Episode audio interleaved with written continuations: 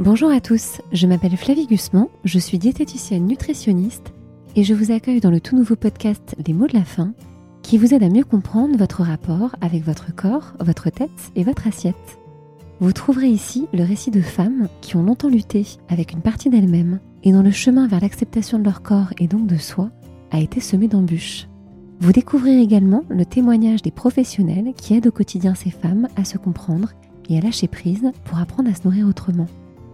Et si pour apprendre à s'écouter, il fallait commencer par écouter ceux qui y sont parvenus? Alors j'espère que ces mots trouveront en vous un écho et qu'ils participeront à vous faire cheminer vers la voie de la réconciliation. Si vous avez aimé votre écoute, n'hésitez pas à vous abonner à cette chaîne et à donner votre avis et pourquoi pas 5 étoiles. Bienvenue dans les mots de la fin.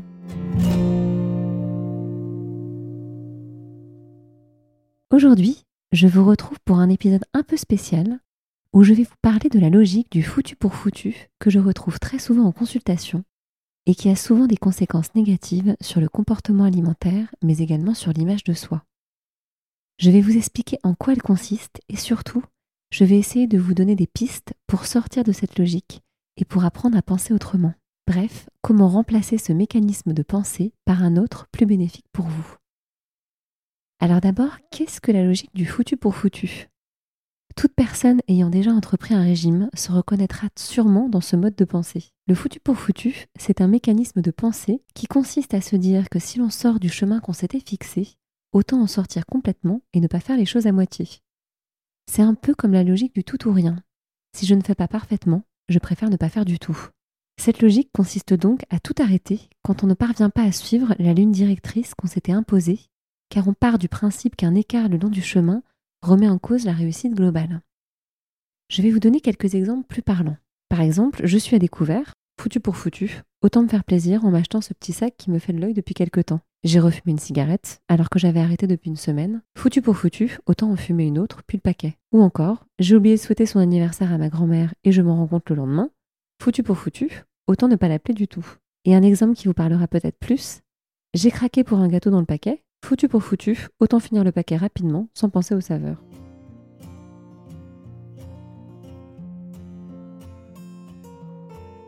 En effet, concernant l'alimentation et le rapport au corps, cette logique était omniprésente.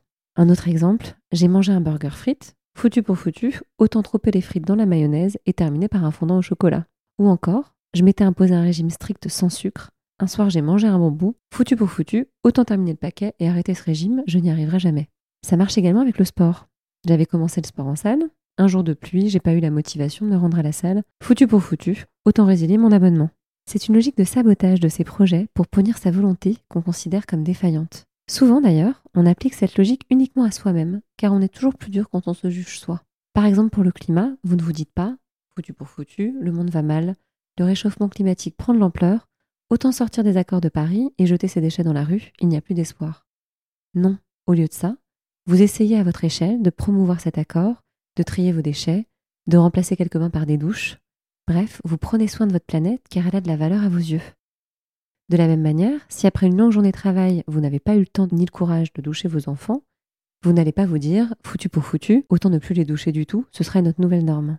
Non, dès le lendemain, vous allez prendre le temps de leur faire prendre leur bain, même s'ils sont énervés après leur journée à l'école et vous fatigués par votre journée au travail parce que vos enfants, vous les aimez et vous voulez en prendre soin. C'est la même chose pour votre corps. Il mérite que vous preniez soin de lui tout le temps. D'autant que vous êtes la seule et unique personne qui aura toujours le dernier mot le concernant. Et prendre soin de lui, c'est lui autoriser un plaisir gustatif, comme une bonne pizza, lors d'une soirée entre amis. actuellement, c'est plutôt lors d'un repas à la maison, tout en prenant soin de lui et en continuant à l'écouter. On essaye donc de remplacer la logique du foutu pour foutu qui nous pousserait à commander la pizza et à la consommer en entier, puis continuer le repas avec un cheesecake, par une écoute bienveillante de ses envies et de ses besoins corporels. Pour ça, il faut commencer par se poser les bonnes questions. On savoure et on se demande plusieurs fois est-ce que j'ai encore faim? On apprend donc à s'écouter au passage et à se comprendre. Et si à deux bouchées de la fin de la pizza, la réponse est non, je ne ressens plus de sensation de faim, je suis rassasié, on essaye de s'arrêter. Et si on n'y arrive pas, on ne se jette pas la pierre on essaie de se voir avec indulgence en se disant qu'à force de se poser la bonne question, on va apprendre à mieux s'écouter. Grâce à cette écoute, on ne gardera que le meilleur de ce repas et de ce moment, la satisfaction de s'être régalé, d'avoir partagé un bon moment entre amis, mais également celle d'avoir réussi à s'écouter. C'est ainsi qu'on parvient à se faire plaisir sans culpabiliser et sans ressentir l'inconfort digestif d'un estomac qui a reçu beaucoup plus que ses besoins. Et prenez garde aux boissons alcoolisées, chaque verre désinhibe et accélère la mise en place de ce mécanisme de pensée.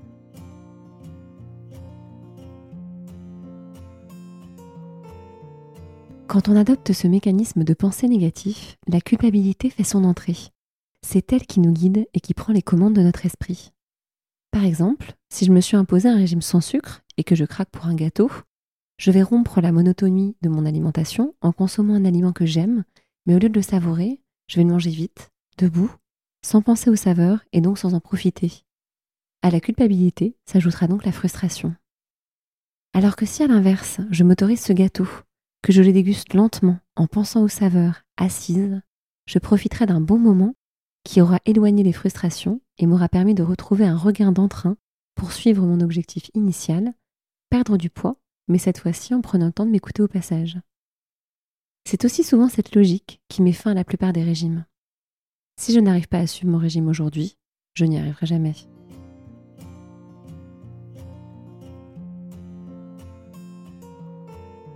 Pour éviter de céder à ce mécanisme de pensée, il faut premièrement passer par la réévaluation de ses objectifs.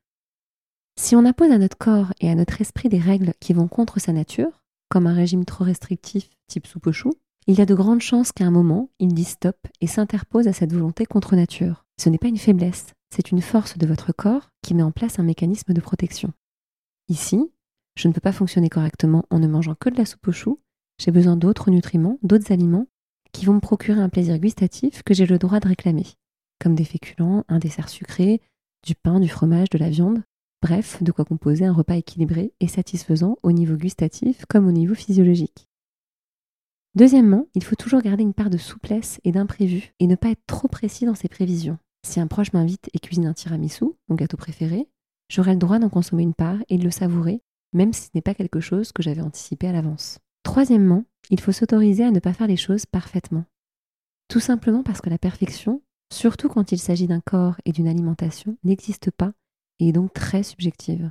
Sortir de cette logique, c'est accepter que pour atteindre son objectif final, il faut souvent passer par des chemins sinueux et que la ligne droite, si elle est le chemin le plus rapide, entraîne un gros risque de chute car elle requiert un oubli de soi qui n'est jamais bon ni pour le corps ni pour l'esprit.